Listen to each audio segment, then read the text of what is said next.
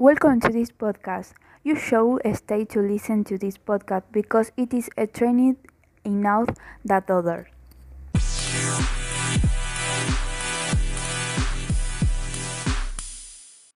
Today we are going to talk about the inequality between men and women. Unfortunately, the inequality between men and women is structural in our society.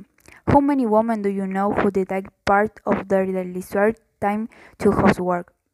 Does any woman come to me who has taken a time off from work to take, uh, to take care of her sons or daughters? This situation that we constantly see in, in our daily lives, which not only extend to workplace and home, but to many other areas.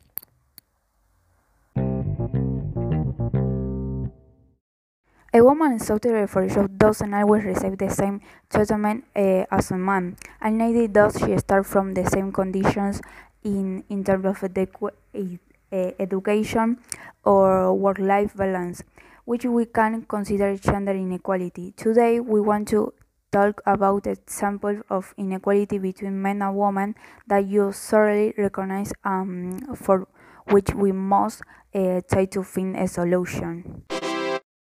For example, in studies, women who pass access to universities are almost 60%, while the, uh, while the figure for men is 41%.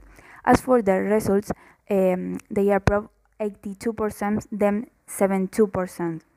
Some data uh, that contrast with the wage gap uh, fi figures that we'll, that we'll see below. Other example is the job. In the job, the average annual salary of woman is 22.17%, lower than that of a man. This is a good example of gender inequality. The employment rate for women is 44%, while that uh, of man is 50, uh, 55.7%.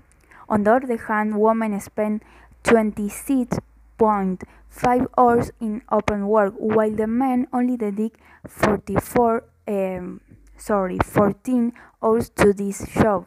Is a gender inequality. In matter of conciliation, there is also gender inequality. Among the people who haven't been able to afford childcare service and therefore do not seek employment, 35.8% are women and only 9% are men. In the event, in the event that the, they only decide to cut their working hours, 95% of the employed part-time for this reason are women. This is gender inequality. Other example is the power. Also in politics, we can see the inequality between both genders. The participation of women in executive position of the main political party is estimated at 38%. Uh, and according to the UN data, no, um, 90% uh, of the workers of state are men. And as for the people who make up parliament, we think that number of them of men is 76%. This is gender inequality.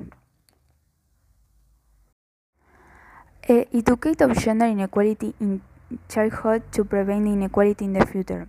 It seems like an extremely local idea, but then why do we continue to perpetuate gender stereotype inside of promote, promoting equality between boys and girls? Society, continue to, uh, society continues, continues to associate roles with boys and girls. Boys are strong and independent, and they are vulnerable and must be protected. There are uh, behaviors that are not valid if you are a girl. Each gender is assumed to have a certain behavior. Society expects a gender defined way of being, appearance or clothing. Something similar happens in sport. Girls and, and boys are encouraged to play a different game. For example, that you example that you have ever heard from an adult. He must be smarter um, than her. She should them wear pro pro provocative clothes. He should be the man of the of the house. He mustn't cry. cry. Women are too sensitive. Men have to be brave. Women don't have to, to talk too much. Boys are smarter than girls. Than girls. Men are better than women. He won't become a good teacher because it is a job for women. This is crazy. It's time to change this stereotype now.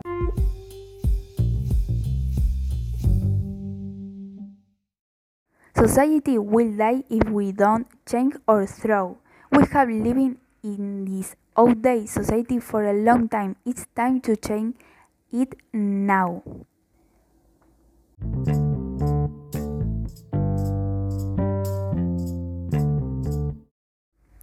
Thank you very much for everything, and I hope that together we will change the inequality between men and women. We should think about a better future for children. Thank you, listen to me, and I'll wait for you in the next one.